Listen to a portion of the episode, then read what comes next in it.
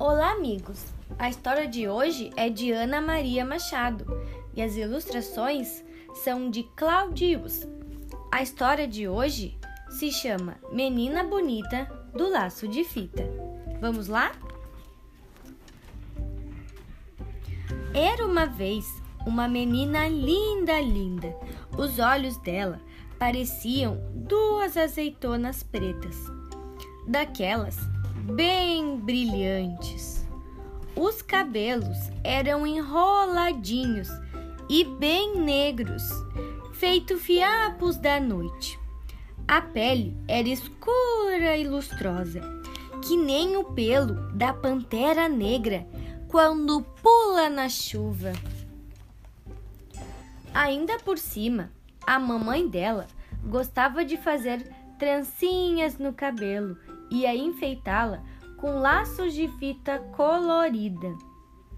Ela ficava parecendo uma princesa, a princesa das terras da África, ou uma fada do reino do luar.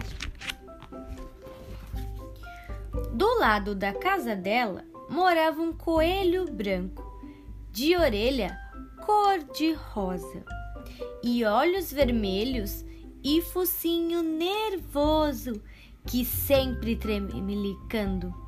O coelho achava a menina a coisa mais linda que ele tinha visto em toda a sua vida e pensava: Ah, quando eu casar, eu quero ter uma filha pretinha e linda que nem ela. Ai, ai. Por isso, um dia ele foi até a casa da menina e perguntou: Menina bonita do laço de fita, qual é o seu segredo para ser tão pretinha? A menina não sabia, mas inventou. Ah, deve ser porque eu caí na tinta preta quando era pequenina. O coelho então saiu dali, procurou uma lata de tinta preta e tomou um banho que ficou bem negro, todo contente. Mas aí veio uma chuva. A chuva lavou todo aquele pretume. Então ele ficou branco outra vez. Então, lá se foi ele de novo. Menina bonita do laço de fita, qual é o teu segredo para ser tão pretinha? A menina não sabia, mas inventou. Ah, deve ser porque eu tomei muito café quando era pequenina.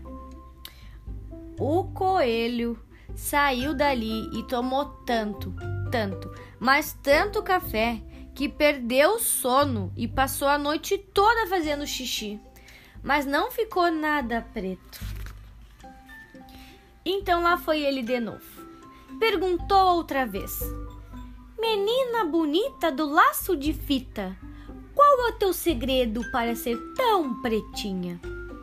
A menina, novamente, não sabia responder, mas inventou.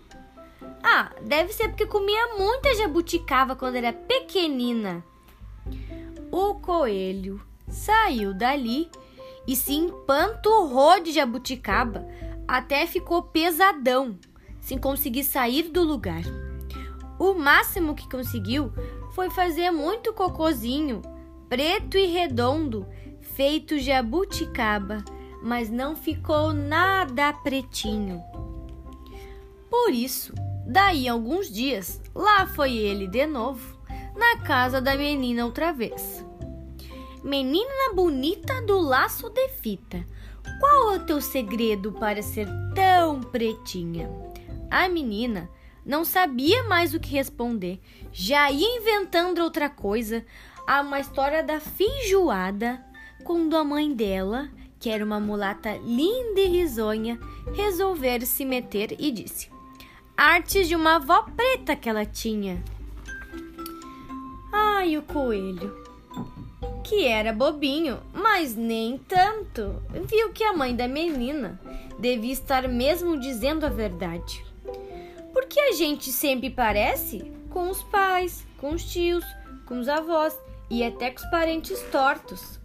Então ele pensou: ele queria ter uma filha pretinha, que nem a menina. Então, o que faltava para ele era procurar uma coelha preta para casar. Não precisou procurar muito. Logo ele encontrou uma coelhinha escura como a noite, que achava aquele coelho branco uma gracinha. Foram namorando, namorando, casando e tiveram uma ninhada de filhotes. Que coelho, quando desanda ter filho e não para mais. Tinha coelho para todos os gostos. Coelho branco, branco bem branco, branco meio cinza, branco malhado, branco de preto, preto malhado de branco e até uma coelha bem pretinha. Já se sabe, a filhada da tal menina bonita que morava a casa ao lado. E quando a coelhinha saía, de laço colorido no pescoço, sempre encontrava alguém que lhe perguntava: Coelha bonita, do laço de fita, qual é teu segredo para ser tão pretinha? E ela respondia: Conselhos da mãe da minha madrinha.